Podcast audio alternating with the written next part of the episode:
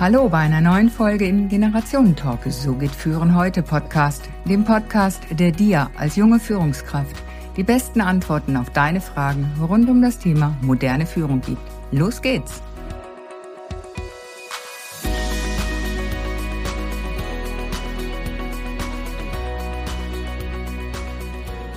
Die Generation Z hängt nur am Smartphone, ist egoistisch. Die Alten sind stur und unflexibel, wollen nicht loslassen. Klischees sind weit verbreitet. Doch was ist dran an den Vorurteilen den verschiedenen Generationen gegenüber? Mein Gast forschte als Titularprofessor für Soziologie an der Universität Zürich während Jahrzehnten zu Alters- und Generationenfragen. Thematische Schwerpunkte waren Fragen zu Demografie, Alterung und Generationenbeziehungen. Er war unter anderem Mitglied der Leitungsgruppe des Zentrums für Gerontologie. Ebenso hatte er die Leitung des Nationalen Forschungsprogrammes 32 Alter inne. Auch heute widmet sich der emeritierte Professor selbstständigen Forschungs- und Beratungstätigkeiten in eben diesem Feld. So freue ich mich, ihn hier im Generationen-Talk begrüßen zu dürfen. Herzlich willkommen, Herr Professor Höpflinger. Ja, herzlich willkommen, ja. Danke. Sie haben sich ja ein, als Soziologe ein Leben lang mit Generationenforschung beschäftigt. Was ist Ihnen dabei besonders ins Auge gestochen in den Jahren? Ja, es gibt zwei Dinge. Die, es gibt uralte Stereotype die Generationenbeziehungen. Es gibt auch sozialromantische Vorstellungen über das Zusammenleben von Alt und Jung im, im, gleichen Haus, in der gleichen Wohnung von früher. Mhm. Und wenn man das dann mit den empirischen Daten vergleicht, dann sind sowohl die Stereotype als auch die sozialromantischen Vorstellungen entsprechen nicht dem, was tatsächlich zu beobachten ist. Also Stereotype sind uralt, aber sie entsprechen nicht der empirischen Realität. Und mhm. früher, mhm. gerade in Mitteleuropa und der Schweiz, wurde viel weniger zusammengewohnt, als man immer annimmt. Ah ja. Ja, und wir haben dann eigentlich festgestellt, dass im Zeitverlauf der letzten, sagen wir jetzt, 30, 40 Jahre sich die Generationenbeziehungen teilweise überraschend positiv entwickelt haben. Zwar positiver, als man je erwartet hat. Das geht zum Beispiel gerade für Enkelkind, Großelternbeziehungen. Mhm. Die waren lange Zeit sehr distanziert. Ja. Und heute sind sie sehr intim und eng geworden. Also in, viel, in den meisten Fällen. Also die Qualität der Beziehung hat sich verändert über die Jahrzehnte. Früher war es einfach viel distanzierter, alles im Umgang miteinander und Kinder sind auch mehr so nebenher groß geworden, im großen Verbund natürlich auch. Familien waren größer und heute sieht das einfach anders aus. Familien oder Eltern beziehen ihre Kinder immer viel mehr mit ein. Verstehe ich das so richtig? Ja, und äh, das, das hat auch damit zu tun, dass natürlich Großeltern häufig äh, länger gesund bleiben. Mhm. Und die Gesundheit älterer Menschen ist ein ganz wichtiger Einflussfaktor auf die Qualität der Generationenbeziehung. Ja. Also der Umgang mit viel jüngeren Personen ist doch relativ anspruchsvoll. Ja. Auch Anpassungen. Ja. Aber insgesamt kann man auch sagen, das gilt für Deutschland, Österreich, Frankreich, der Schweiz, sind die Generationenkonflikte sind fast verschwunden. Ah ja, ja, das ist jetzt gerade meine Frage gewesen. Konflikte gab es ja schon immer zwischen den Generationen, ja. Und, und überall auf der Welt schieben sich die Generationen gern die Schuld an den großen Problemen der Menschheit ja zu. Und heute steht dann so die Alten gegen die Jungen und dann heißt es halt, die Jungen seien faul, verwöhnt, respektlos und andersrum heißt es ja, Babyboomer hätten ja häufig veraltete und konservative Ansichten und zu wenig Offenheit gegenüber Neuen und mit der Technik gehen sie ja nicht mit.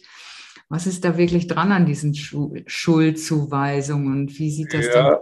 Denn Konflikten aus? Das sind zum Teil sozialpolitische Diskurse, oder weil natürlich die Generationenbilanz oder sozialpolitisch ist negativ in allen europäischen Ländern.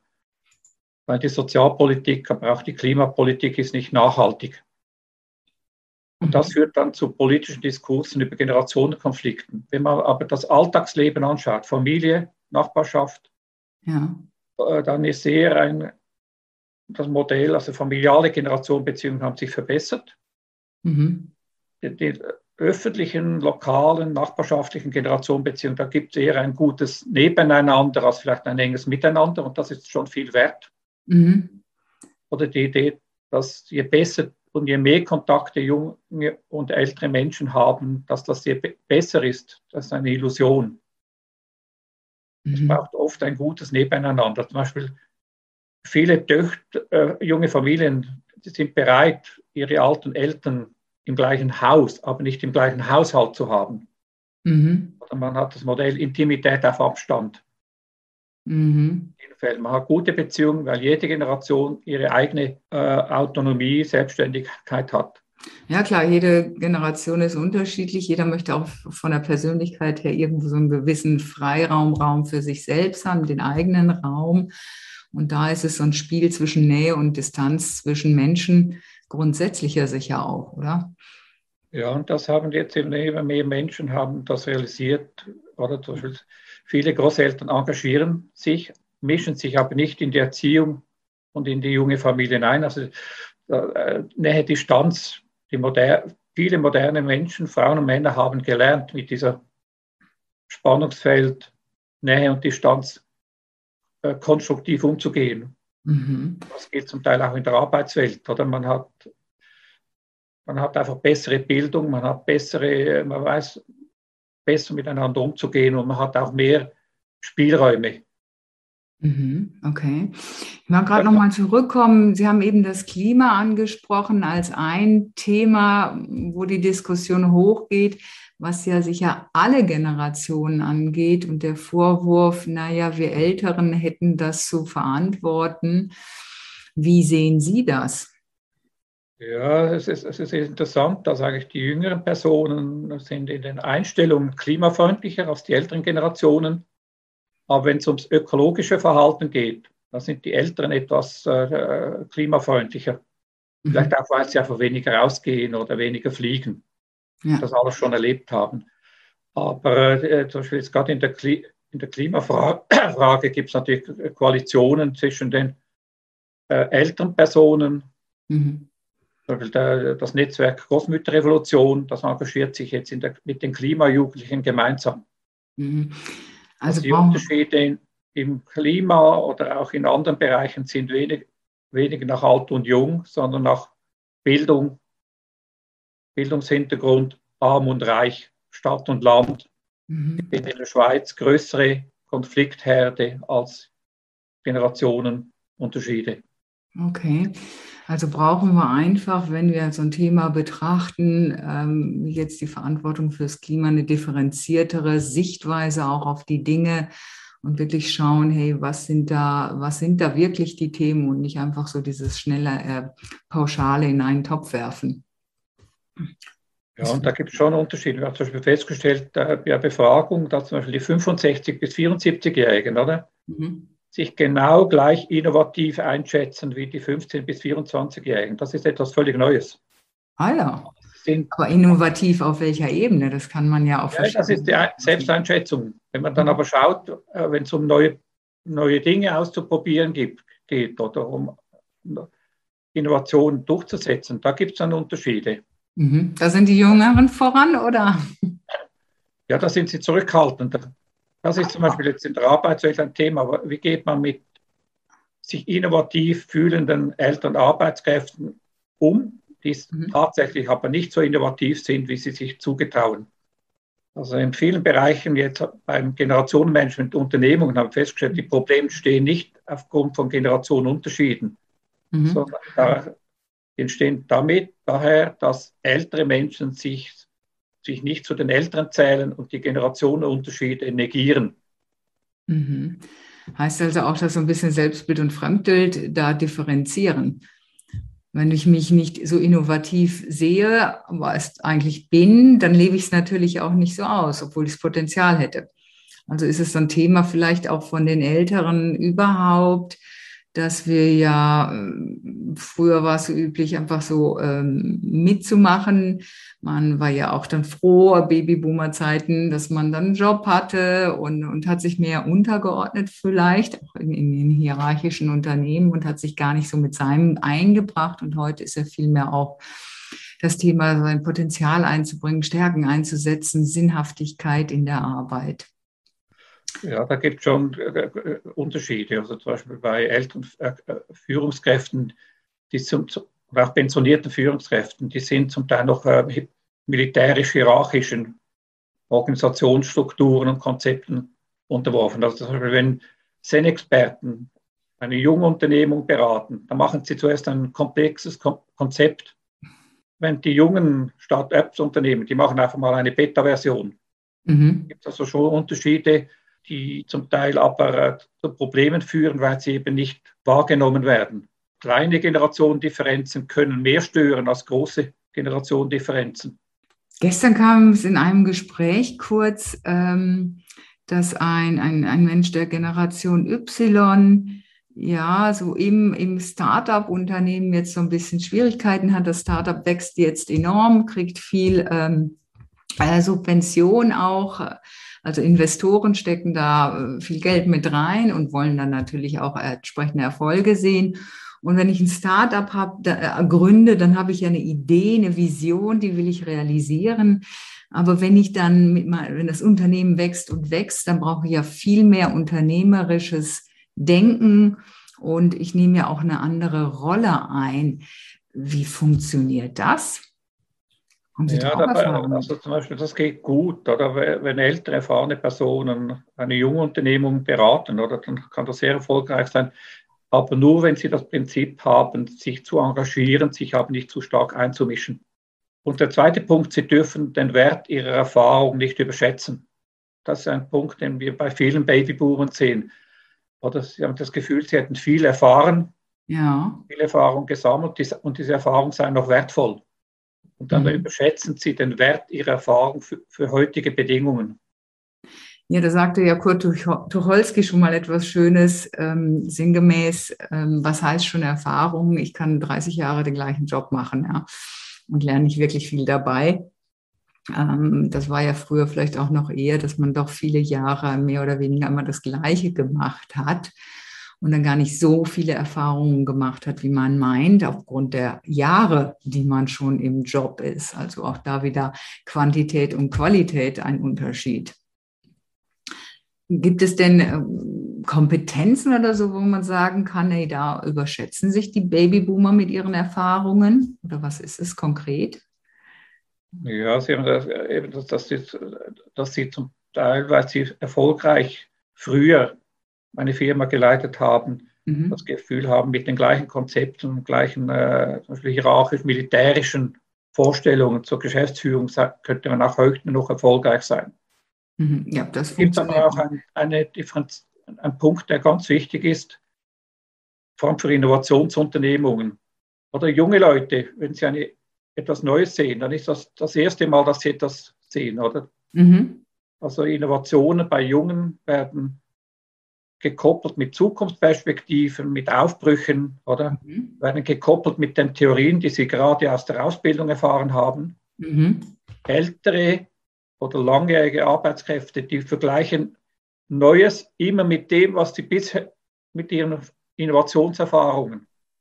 Sagen wir jetzt eine Sekretärin, die schon das dritte Mal erlebt hat, dass das Spital reorganisiert wird.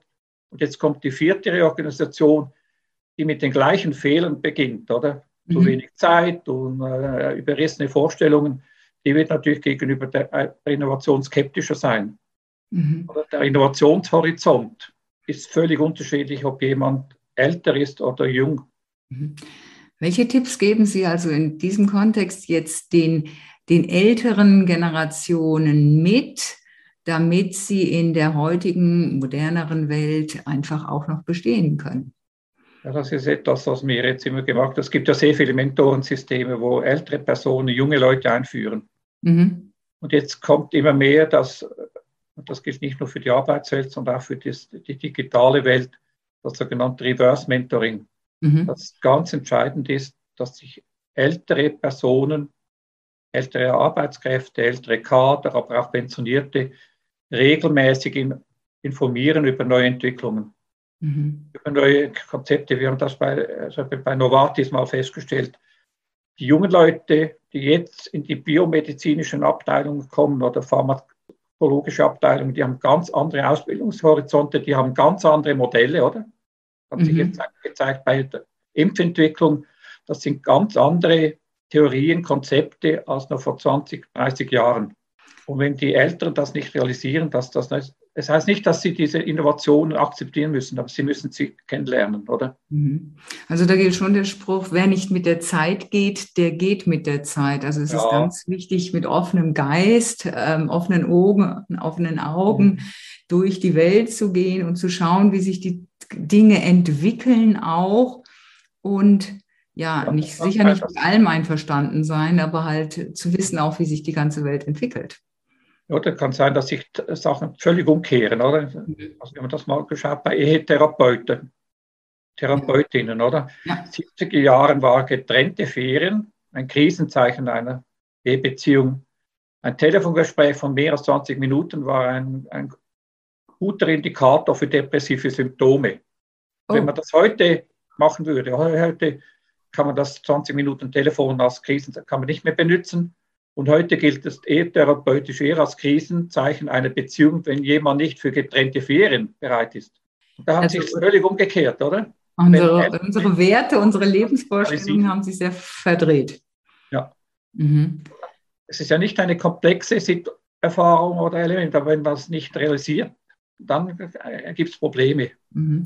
Also einfach um die Andersartigkeit des, des anderen, der anderen Generation, der anderen Person wissen und diese anerkennen, hilft schon enorm, um Beziehungen zu gestalten, um das Miteinander bei der Arbeit auch zu gestalten. Ja, das, also, das, ist schon so. Das Wichtigste beim Generationenmanagement ist eben nicht die Auflösung der Generationenunterschiede, sondern es geht darum, aus den Generationenunterschieden Kraft zu gewinnen. Mhm. Wie bei äh, Geschlechterdiversität. Es geht ja nicht darum, Frauen und Männer gleichzuschalten, sondern es geht darum, aus den unterschiedlichen Lebensperspektiven die zu anerkennen ja. und aus dem Kraft zu gewinnen. Das gilt noch viel stärker für Generationenbeziehungen. Mhm. Ja. ja, die maskulinen und femininen Denk- und Verhaltensweisen ist auch ein ganz spannendes Thema. Da kommen wir beim nächsten Mal drauf. Ich möchte gerne nochmal zurückkommen. So als Jobcoach weiß ich ja auch, im hm, Arbeitsmarkt, ey, mit 50 hast du keine Chance mehr, manchmal schon mit 45 plus keine Chance mehr auf dem jetzigen Arbeitsmarkt. Jetzt haben wir schon gesagt, naja, wenn die Babyboomer, die, die älteren Generationen halt äh, verschlossen sind dem Neuen gegenüber, dann wirft das ja im Grunde genommen Schatten darauf. Gibt es auch etwas, was Positives, was Licht gibt auf diese Generation, damit sie äh, Chancen auf dem Arbeitsmarkt haben?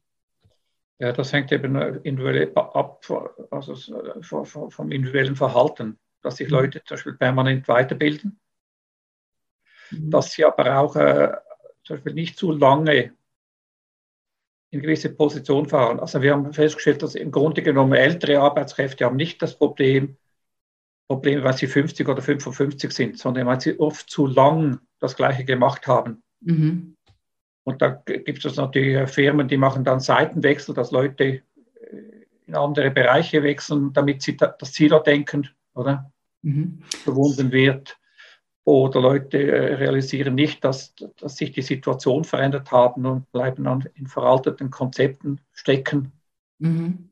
Und dann ist auch klar, dass wenn jemand mit 60 äh, erwerbstätig ist, dann ist die Bereitschaft, sich noch völlig neu zu orientieren, nicht besonders groß, oder?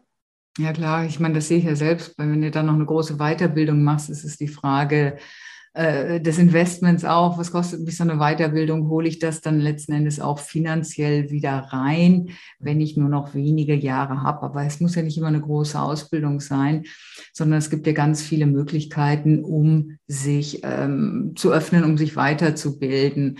Ähm, man, man kann äh, natürlich einfach auch mit Literatur, ich kann natürlich lesen, ja. Bücher haben wir jenstes, aktuelle Bücher und so kann ich mich ja auch in Themen einarbeiten. Kurse besuchen, durch Gespräche mit anderen im Austausch sein, kann ich schauen und sagen, hey, wie machst du das? Wenn ich jetzt aber was richtig verstehe, empfehlen Sie Firmen, ähm, Mitarbeiter nicht zu lange an einer Position zu behalten, sondern zu sagen, hey, da wechseln wir auch mal die Aufgaben, ähm, sodass sie einfach flexibel und jung, agil dabei bleiben. Ja, das Hauptproblem ist eigentlich nicht das Alter. Es ist, es eigentlich geht es bei diesem Thema um Langjährigkeitsprobleme.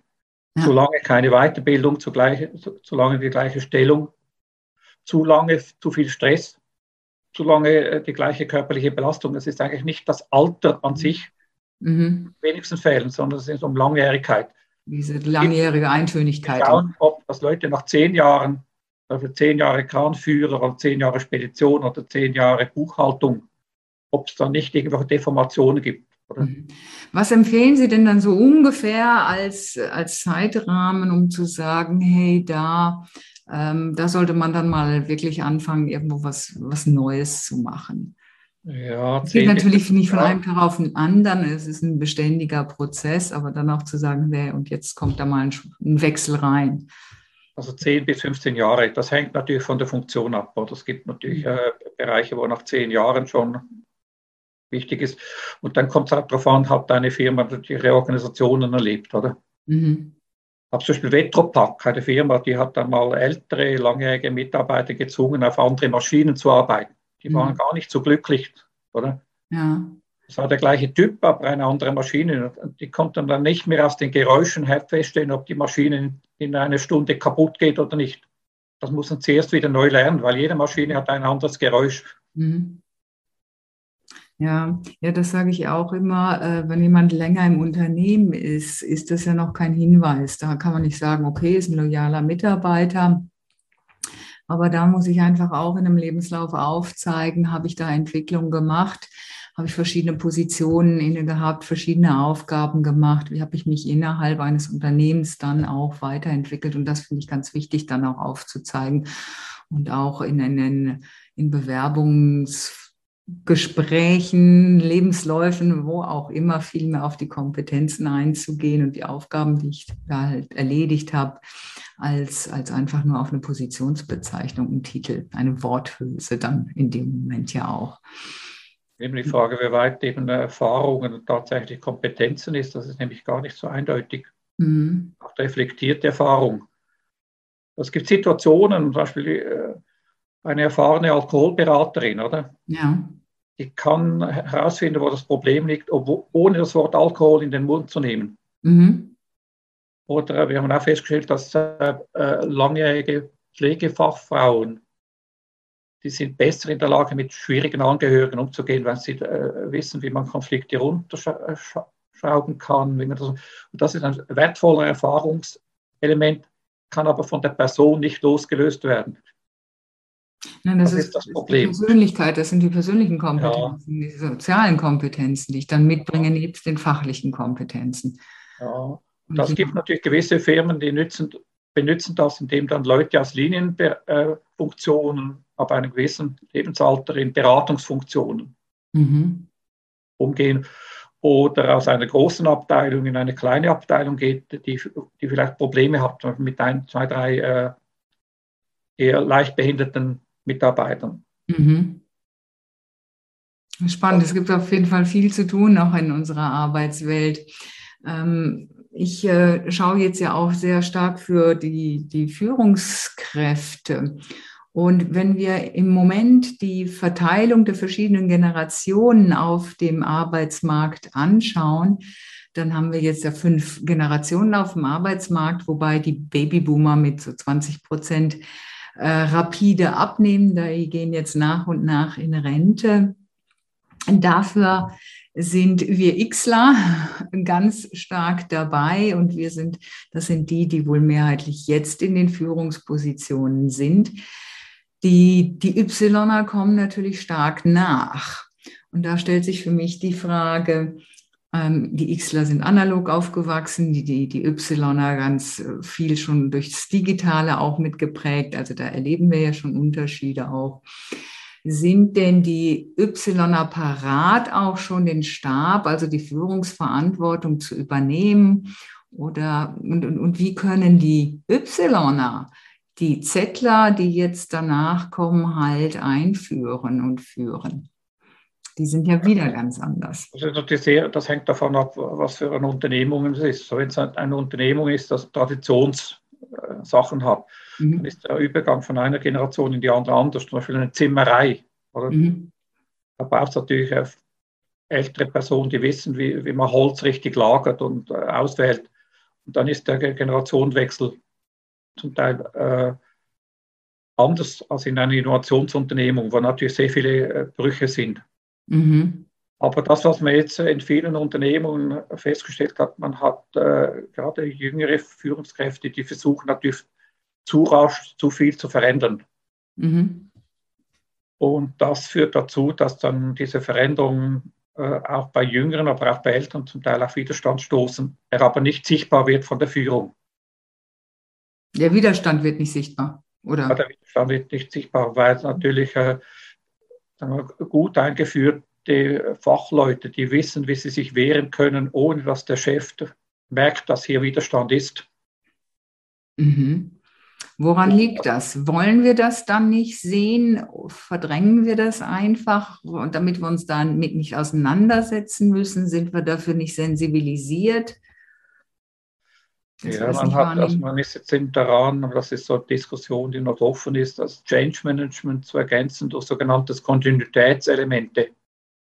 Was also nicht nur zu sagen, was man ändern will, sondern auch zu äh, sagen, und zu deklarieren, was man nicht ändern möchte. Das kann die Grundhaltung sein, die ethischen Grundwerte, das können gewisse äh, Prinzipien sein, mhm. weil in vielen Firmen, das gilt aber nicht nur für Ältere, das gilt auch für jüngere Leute, der Wandel ist so schnell, dass die Leute mit dem Wandel überfordert sind. Ja, das ist so. Das heißt, in dem Moment nicht nur den Fokus auf den Change zu setzen und das und das und das müssen wir alles verändern und anpassen und überhaupt, sondern gleichzeitig auch mit dem anderen Auge die andere Seite sehen, hey, und das Bestehende bewahren wir, weil es halt immer noch funktioniert. Es gibt ja sicher Sachen, die auch immer noch funktionieren. Ja, und ein wichtiger Punkt, den man jetzt auch gemerkt hat, ist, dass wenn man als jüngere Führungskraft mit mhm. älteren langjährigen Mitarbeitern etwas ändern möchte. Ja. Da muss man zuerst eine, äh, eine Fokusgruppensitzung machen mit den Eltern, gemein, wo, wo ihre Innovationserfahrung oder Innovationsfrüchte thematisiert werden können. Mhm. Man sagt, äh, wie, wie, wie, wie war das früher? Oder? Mhm. Und was wir auch gemerkt haben, was junge Führungskräfte völlig unterschätzen, und das führt zu biografischen Verletzungen, oder? Da gibt es ältere Personen, Frauen und Männer als Fachleute, die haben sich unheimlich engagiert für die Unternehmung. Mhm. Und dann gibt es ein Personalgespräch, ja. das aber nur die jetzige Leistungsfähigkeit berücksichtigt, aber nicht die Überstunde, die sie vorher gemacht haben, das sagt man schon mal früher. Und das führt zu einer Art biografischen Verletzung. Mhm. Also mhm. sagen wir, Weil ich den Menschen nicht in seiner Gesamtheit sehe, die ja, er im Unternehmen war und für das Unternehmen geleistet hat. Sie dürfen vergessen, was sie früher geleistet haben. Mhm. Da, da, demotiviert man da vor allem die leistungsfähigen, motivierten Personen. Interessanterweise. Und das hat dann natürlich fatale Folgen. Und also dann haben wir auch diese innere Kündigung. Ja, also eine zu stark äh, aktualisierte Personalführung, die nur das Jetzt und hier anschaut, mhm. kann jetzt bei langjährigen Mitarbeitern zu Frustration führen, gerade bei denen, die besonders bereit wären, mitzumachen. Mhm. Ähm, ja, das ist sicher etwas, äh, was da heute auch ähm, wirklich wieder vom Blick her geweitet werden darf, äh, den Menschen in seiner Gesamtheit zu sehen wo wir ja auch wieder hinkommen und, und die gesamten Jahre eines Mitarbeiters, einer Mitarbeiterin anzuschauen, sagen, hey, das ist, hat er letztlich, hat die Person letztlich in, in der ganzen Zeit für das Unternehmen und für den Erfolg beigetragen. Wenn ich jetzt als junge Führungskraft so ein gemischtes Team habe mit Älteren, dann habe ich jetzt eben schon gehört, ja auch wieder so ein, äh, wie haben Sie es noch genannt, ähm, Gespräch führen. Was empfehlen Sie jetzt einer jungen Mitarbeiterin, äh, einer, einer jungen Führungskraft? Was soll sie machen mit gemischten Teams, in dem halt auch Ältere sind, nebst der Innovationskraft? Ähm, welche drei Schritte sollte sie beachten? Das eine ist sicher mal das sogenannte Reverse Mentoring, oder dass die, mhm. die älteren Personen gezielt eingeführt werden auf, auf neue Entwicklungen. Mhm. Wobei, also dass zum Beispiel äh, jemand, der frisch von einer Fachhochschule, Universität kommt und sagt, was man, wie man heute macht, wie mhm. wird Ökonomie verstanden, wie wird äh, Pflege verstanden, mhm. wie führt das ein? Die Älteren, es gibt vielleicht zwei, drei Rückfragen, aber es gibt keine Diskussion mit der Jüngeren, sondern die Älteren diskutieren dann unter sich, was bedeutet das für mich? Mhm. Und dann, was sich auch bewährt haben, ist, äh, wenn eine jüngere Person in gemischten Team sind, dass sie mhm. zwei Fokusgruppensitzungen macht mit den Jüngeren zusammen mhm. und mit den Älteren zusammen. also einmal nur die Jüngeren, einmal die Älteren. Ja. Mhm. Machen wir zum Beispiel jetzt auch bei der Produktentwicklung, äh, bei vielen äh, Dienstleistungen, dass man Fokusgruppensitzungen hat mit Jungen, die sagen, das ist nicht mehr cool. Mhm. Und dann mit Älteren, oder sind, äh, die sagen, das, das kann man nicht lesen und das ist zu klein oder das war früher besser. Mhm. Aber nicht zu mischt, also Segregation der Generationen als Strategie, also um Generationendifferenzen wahrzunehmen. Mhm. Wenn man gemischte Diskussionsgruppen macht, dann werden die Generationendifferenzen verwischt. Ah ja, ist es nicht, aber wie kriegen wir dann das Verständnis für die andere Generation hin, wenn wir keine gemischten Diskussionsgruppen machen? Ich kann das vielleicht an einem Beispiel illustrieren. Es gab ja. mal die Idee, einen generationengemischten Gottesdienst zu machen, oder? Mhm. Jung und alt gemeinsamen Gottesdienst. Das hat überhaupt nicht funktioniert. Das äh, gab ein, ein, ein Durcheinander. Und dann ist man einen Schritt zurückgegangen und hat mhm. gesagt, beim nächsten Gottesdienst äh, macht man so, die Jungen machen die erste Hälfte und die Älteren machen die zweite Hälfte. Mhm. Das war ganz spannend. Die Jungen, die haben dann traditionelle Bibeltexte gewählt, klassische Lieder, mhm. um sich den Eltern anzupassen. Ja. Die Älteren, die kamen mit einer Dixie-Band, Rock'n'Roll, oder? Und dann hat man gemerkt, es gab, oder die, die Jungen haben sich den Älteren angepasst und die Älteren haben sich äh, jung gegeben. Und das gab das Durcheinander. Aha. Man hat die Generationendifferenzen gar nicht wahrgenommen. Man hat einfach vermischt. Okay. Also eigentlich Gelb und Blau mische habe ich auf einmal grün und kein Gelb und Blau mehr und keine Persönlichkeiten mehr in dem Moment, ja. Also am mhm. besten ist schon mal eine, in einer ersten Phase die verschiedenen Generationen zu trennen, damit mhm. man, sagen wir, gerade als neue Führungskraft, damit man herausfindet, wo die Unterschiede sind. Mhm. Oder dass man jetzt schon diese Unterschiede mal bearbeiten muss. Das kann dann der zweite Schritt sein. Wie kann man mhm. diese aus diesen Unterschieden Kraft gewinnen? Mhm. Also erst die, die verschiedenen Generationen anschauen und im nächsten Schritt einfach die Brücken bauen zwischen den Generationen. Ähm, wenn man so ein paar junge äh, Leute hört, heißt es ja auch immer, hey, ihr, ihr ähm, Babyboomer könnt von uns lernen, ähm, ihr müsst euch uns anpassen. Das klingt für mich dann manchmal etwas extrem im Sinne von, ne, wir haben uns nur den Jungen anzupassen. Und da fehlt mir einfach so die andere Komponente. Ja, wie, wie kann man halt das nämlich miteinander verbinden? Wie können wir von beiden Generationen oder von allen vier Generationen das Beste rausholen und das zusammenbringen zu etwas Größerem in dem Moment? Also ich denke, auch die Babyboomer haben ja Qualitäten, die oder auch die Generation X, wir haben Qualitäten, die, die wir einbringen können. Gibt es da welche, die man benennen kann? Das gibt natürlich schon also intuitive Erfahrungskompetenzen, dass Leute mhm. zum Beispiel äh, mit Erfahrung, zum Beispiel auch bei großen Projekten, relativ rasch herausfinden, wo, wo was nicht funktioniert. Mhm. Also wo stimmt der Zeitplan nicht überein mit dem Budget, oder? Wo sind äh, vielleicht äh, formal ist es, ist es gut, aber irgendwo sind informelle Gruppen und Gruppenverhältnisse werden zu wenig berücksichtigt. Mhm. Oder auch natürlich, was hat man aus früheren Innovationen gelernt, oder? Mhm.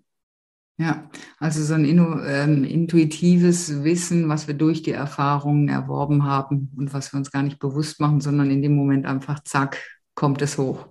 Ja, das habe ich zum Beispiel mit äh, älteren Polizisten äh, gemerkt. Die können natürlich sehr, durch ihre Erfahrung, können sie gefährliche Situationen weniger gefährlich machen, oder? Sie, mhm. Zum Beispiel mit, mit, einer, mit einer Jugendgang zu tun und, und sie wissen aus den, aus, aus den Reaktionen so, wie sie runterfahren können, oder? Mhm.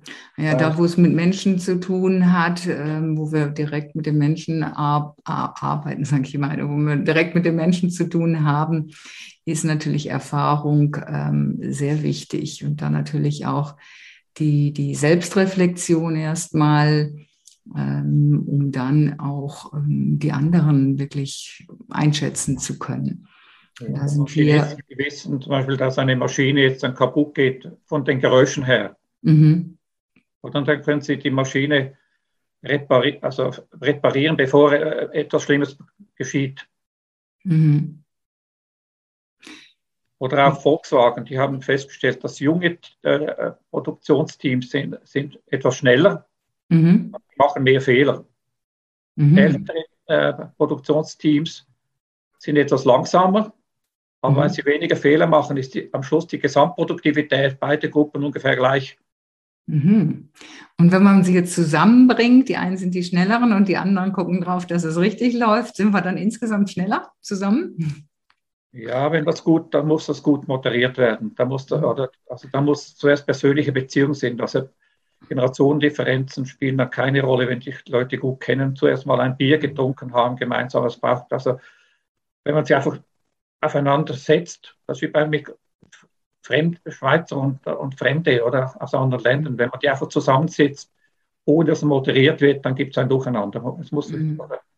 muss tatsächlich dann die die Generationenunterschiede äh, und auch die Unterschiede in der Lebenserfahrung müssen thematisiert werden. Mhm. Ja klar, es ist natürlich. Ähm, das muss moderiert werden. Generation, das wäre bei Generation Wohnen. Mhm. Generation Beziehungen in generationengemischten Wohnungen, äh, Siedlungen passieren nicht, wenn das nicht irgendwo moderiert wird und begleitet wird. Und ja, das ist so. Wir haben ja, ich lebe ja selbst in einer Mehrgenerationen-Siedlung und wir haben eine Siedlungsassistentin, die sich um dieses Soziale halt kümmert und da auch initiiert. Und so haben wir das eine oder andere, was dann hier läuft, von Sommerfest und Glühwein trinken zur Weihnachtszeit und Spielnachmittage und gemeinsame Wanderausflüge für die, die halt einfach Lust dann an etwas haben, nehmen teil. Und das ist natürlich auch schön, ähm, ich lebe ja jetzt hier ähm, ohne meine Herkunftsfamilie und meine Kinder haben in dem Moment natürlich gar nicht so den Bezug zu Großeltern, wie Sie es vorhin mal gesagt haben, dass da viel mehr Nähe heutzutage ist. Geht bei uns aufgrund der räumlichen Entfernung schon gar nicht. Das geht natürlich vielen so. Viele leben heute woanders, als sie geboren wurden. Und da ist sowas natürlich schon wichtig hier, ähm, damit man den, den Kindern auch dieses Generationenleben so ein bisschen wenigstens nahe bringen kann.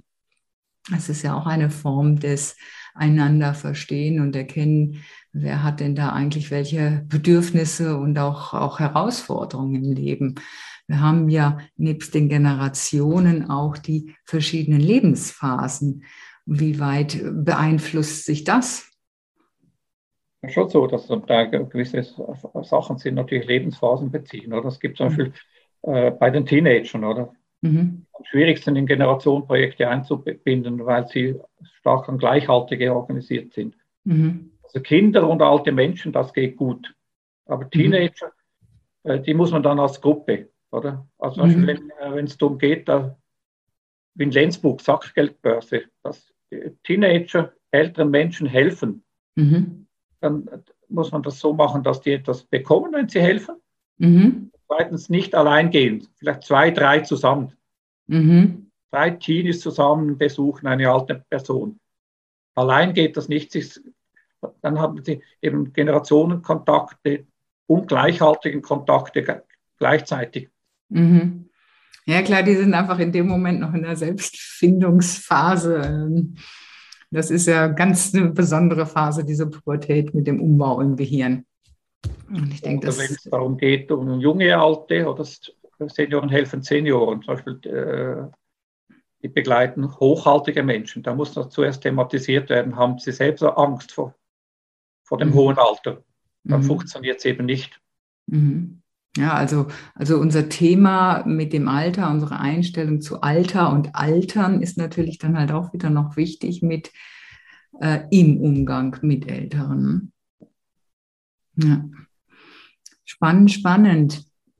Nun habe ich bei unserer, äh, bei meiner Recherche äh, bin ich auf den Leipziger Arbeitspsychologen Professor Hannes Sacher gekommen. Ich weiß nicht, ob Ihnen der Name etwas sagt. Ja. Äh, der sagt dir dann einfach, hey, diese Unterschiede der Generationen, äh, ist das wirklich sinnvoll? Da hat man halt irgendwelche Jahreszahlen genommen und dann die Generationen eingeteilt. Ist das wirklich ein Kriterium oder ist es nur so ein Marketing-Tool und Geschäftemacherei? Wie stehen Sie ja. dazu? Das Problem ist, es gibt eben äh, vier unterschiedliche Konzepte von Generationen, die gar nichts miteinander zu tun haben. Mhm. Die wären? Das ist auf eine familiale Generationenbeziehung. Das ist eher relativ klar. Mhm. Also Großeltern, Eltern, Kinder. Ja, das ist relativ klar. Dann gibt es eine pädagogische äh, Generation-Konzept aus dem 19. Jahrhundert. Da geht es immer um Lernprozesse. Wissenstransfer jung und alt. Mhm. Und zunehmend mehr alt von, äh, von jung zu alt als von alt zu jung. Mhm. Da hat es aber nur zwei Generationen. Lehrende und Lernende.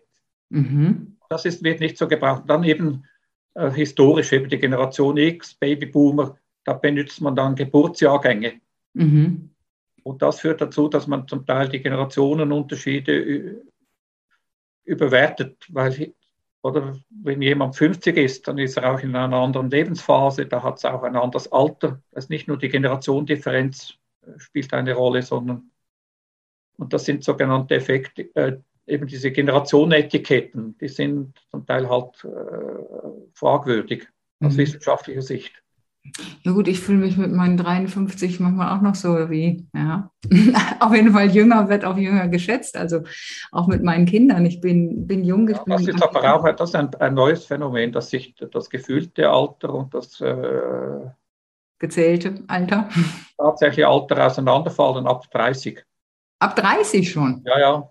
Schon, oh. die, schon die 35-Jährigen fühlen sich etwas jünger, also da gibt es sehr schöne Studien.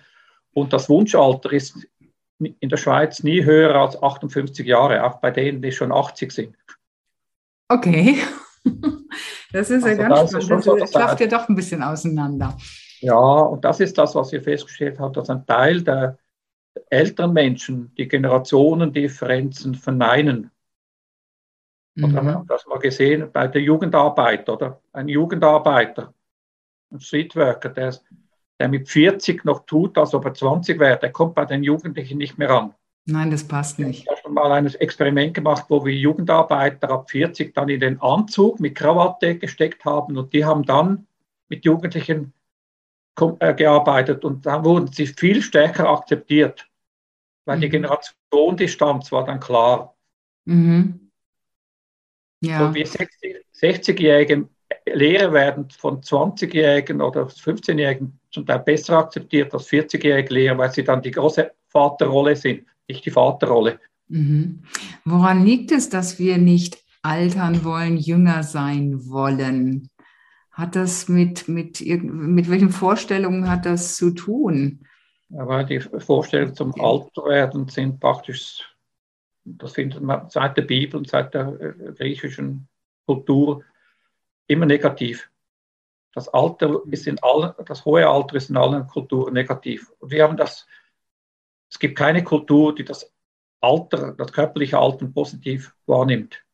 Das körperliche Alter, aber in anderen Kulturen ist ja schon der alte Mensch mit seiner Weisheit, dem wird Weisheit zugesprochen, schon auf dieser Ebene anerkannt.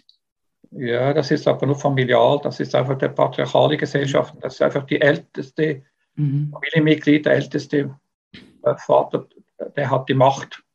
Mhm. Ja, das ist, und empirisch gibt es keine Hinweise darauf, dass Weisheit und Lebensalter überhaupt korreliert. Also die Berliner Altersstudie hat das schön bewiesen. Die haben mhm. versucht, alltagsrelevante Weisheit und Lebensalter zu korrelieren. Die Korrelation war 0,06. Oh wow. Ja, das ist schon so. Weisheit hat nichts mit dem Alter zu tun. Also wenn man sagt, die, in anderen Kulturen werden ältere Menschen stärker, dann hat das zu tun in Kulturen, die einen Ahnenkult haben, mhm. die patriarchale Strukturen haben, wo immer die älteste äh, Familienmitglieder weiblich, die älteste Frau in Indien, Schwiegermutter hat die Macht über die Schwiegertochter, oder? Mhm. Der, der, Vater in, in der klassischen Japan, oder? Alte Vater hatte die Macht über die jungen Söhne. Er bestimmte, wen der junge Sohn heiratete. Ja. Oder? Ja. Also das ist äh, das, aber sonst auch in diesen Kulturen wurden Leute mit Demenz, die wurden dann versteckt. Mhm. Wie kriegen wir ein besseres, ähm, eine bessere Akzeptanz des Alterns hin? Wie können wir dieses als natürlichen Prozess des Lebens besser anerkennen, annehmen? Wir haben versucht, das, äh, das positive Bild des Alters zu machen. Das ist, das ist misslungen. Was eben Erfolg war. Weil es unsere Endlichkeit ähm, immer mehr zeigt? Ja, ist, also was gelungen ist, dass die Leute sich später zu den Alten zählen. Das ist schon viel. Mhm. Früher war das, hat man gesagt, die Leute sind mit 60, 65 alt. Heute definieren sich, sagt man, die Definition Alte ist 80, 85. Mhm.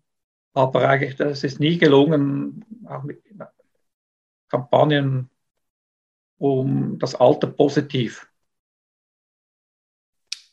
es wird einfach verlagert, die negativen Bilder werden verlagert auf das hohe Alter, oder? Das dritte Lebensalter, das gesunde Rente wird aufgewertet, aber das hohe Alter wird negativ bewertet. Mhm. Ja, heute haben wir natürlich mit der Lebens, längeren Lebenserwartung auch dieses hohe Alter. Ja. Und ja, klar, irgendwann ähm, zeigt der Körper einfach das eine oder andere Wehwehchen und dann ähm, fühlen wir uns vielleicht dann nicht mehr so agil und wertvoll auch wenn dann manches nicht mehr so geht. Gut, es gibt eine gute Strategie, sich auch im hohen Alter jung zu fühlen. Das ist mhm. Arbeit in einem Alters- und Pflegeheim. Ah ja, wieso gerade da? Mit einer Frau, die war über 85, die hat sich gesagt, sie fühlt sich nicht alt, weil sie eine äh, 100-Jährige betreut hat. Mhm. Also jemanden betreuen, sich um jemanden kümmern, der sozusagen noch weiter ist auf der Lebensreise. Spannend. Wie als letzte Frage können sich aber jetzt dann die Generation Y um die Generation Z kümmern, die in den Markt kommt?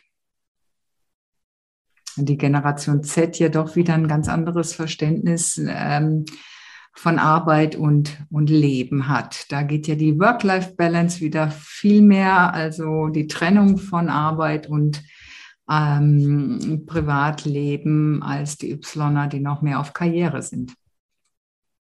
Ja, das ist natürlich schon wichtig. Und einfach Offenheit gegenüber jüngeren Generationen, Neugier auf Neuentwicklungen und mhm. versuchen, eben sich Veränderungen nicht vollständig zu verschließen. Man kann vielleicht schon gewisse Fragezeichen anbieten, aber man muss wahrscheinlich schon schauen. Und deshalb äh, eben dieses Reverse Mentoring, das wird immer wichtiger. Also, mhm. weil die Stimmbürgerschaft wird immer älter. Ja. Wenn es nicht gelingt, dass ältere Stimmbürger und Stimmbürger informiert werden über Neuentwicklungen in der Politik, im Klimabereich, dann haben wir dann schlussendlich ein Problem. Oh ja kann sein, dass wir indirekt sein, zum Beispiel junge Start-up-Unternehmungen, zum Beispiel in Senior-Universitäten vortragen, oder? Mhm. Oder dass bei äh, eben äh, das Generationenhaus Bern macht so, dass zum Beispiel alte Menschen sich von jungen Menschen einführen lassen in die digitale Welt. Mhm, ja. 15-Jährige, also die sind dann sehr geduldige Lehrer und Lehrerinnen, die sind also sehr bereit, etwas dreimal zu erklären. Mhm. Und das funktioniert ja, so, sehr gut. Geduld ist da sicher etwas Wichtiges auch ne, als Eigenschaft. Als Deutsche verfolge ich jetzt ja auch mit, was da gerade los ist ähm, in der Politik in Bezug auf die Bundestagswahl, wo ich auch denke, hm, ein etwas mehr durchmischteres Team vom Alter her wäre vielleicht sinnvoll für unser Morgen, für unsere Gesellschaft und unsere Welt von morgen. Ja, vielen, vielen Dank für diese vielen Impulse. Ich glaube, wir durften ganz vieles erfahren, neuen Blick kriegen auf vielleicht auch schon Bekanntes. Und als Fazit können wir, glaube ich, sagen, bleib einfach offen, sei neugierig auf dich selbst und auf den anderen und sieh es einfach als Bereicherung. Ja, das ist auch noch spannend, dass wir festgestellt haben, dass Leute, die im hohen Alter offen sind oder, für Neuentwicklungen, mhm die haben eine bessere Lebensqualität auch mit 100. Ja. Das ist ganz erstaunlich. Ich glaube, du fühlst dich einfach mehr integriert und dann ist dieses Thema mit der Einsamkeit, was ja auch immer mehr kommt, äh, akuter wird, vielleicht gar nicht so schlimm. Ja. Also, let's stay in contact, bleiben wir in Verbindung, seien wir neugierig auf den anderen. Vielen Dank für diesen interessanten Austausch, Professor Höppelinger. Und ich freue mich, danke Ihnen für Ihre Zeit. Damit sind wir mit dem heutigen Talk am Ende angekommen. Danke, dass du wieder mit dabei warst. Und damit du auch das nächste Mal wieder die besten Tipps bekommst, bewerte bitte noch den Podcast. Am besten mit einem Klick auf Proven Expert. Den Link findest du in den Show Notes. Bis zum nächsten Talk.